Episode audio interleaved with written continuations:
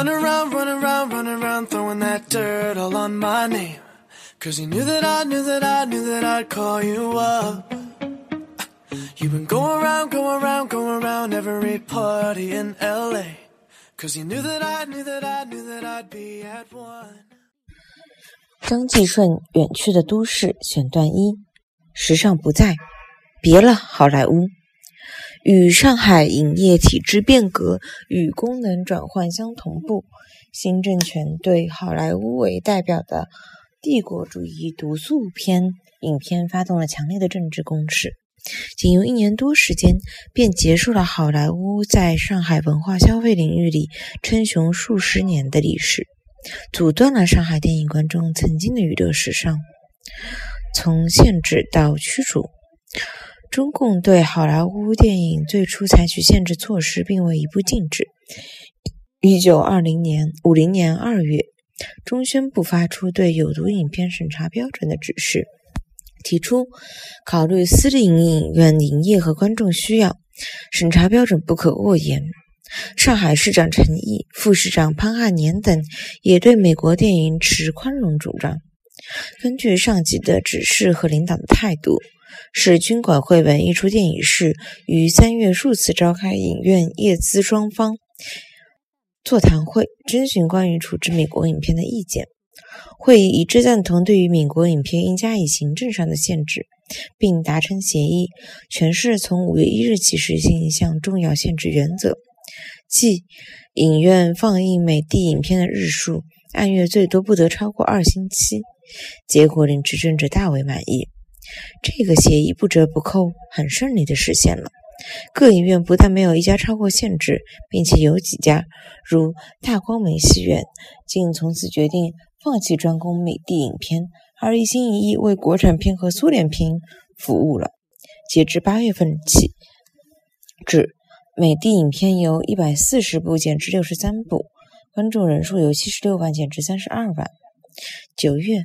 刚刚接手管理上海电影业的市文化局乐观的预见，明年度上海电影放映将是国营影片、私营影片和苏联影片的灿烂展览，而美帝的毒素影片将更进一步、自然而然地驱逐出上海市场了。朝鲜战争的爆发和抗美援朝运动迅雷之势也加快了进军好莱坞的步伐。一九五零年十一月初，巴黎大剧院职工张贴拒印美片的大幅标语，并向社会发社会发出呼吁。全市影院起而响应，纷纷向市文化局提出停映美国影片的申请。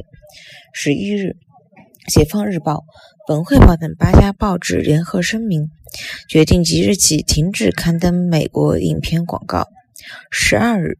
上海市电影院商业同业工会发布通告，自十四日起停止放映美国影片。十七日，上海市西片发行业全体职工发表声明，宣布坚决拥护停映美国片。好莱坞从此在上海文化市场绝迹达三十年之久。好莱坞的被驱逐，使上海电影市场发生了结构性的变化。称雄数十年的美国影片从上海文化市场上退进，取而代之的苏联影片和国产影片。一九四九年以前，全市五十六家影院几乎全部控制在美国八大影片公司和一些私人投机商的手里。上映的美国影片占全部影片的百分之八十以上。每月平均一百四十万观众，占全部观众的百分之七十五左右。据电影局档案记载，一九四九年四月，全市上映影片一百九十四部，其中中美英片一百二十四部，占百分之六十四；四影片六十二部，占百分之三十二；苏联片占八部，占百分之四。就是在军管会接管上海后的九月，上映的美国影片仍占全部影片的百分之六十四点六余。观众人次占全部观众的百分之六十多，依然居私营国产影片和苏联影片之上。时过八个月，上海电影市场的情况急剧改观。在美国影片一落千丈、丧失霸主地位的同时，国产影片和苏联影片的市场占有率直线上升。一九五零年五月，公司营国产片和苏联苏联片的上映数首次超过了好莱坞为主的西方影片，占到百分之五十八点六。八月已占了压倒优势，为百分之六十四。观众人次的比例也从五月的百分之七十二跃升到八月的百分之八十二点七。年底，上海电影市场已是国产影片和苏联影片的一统天下。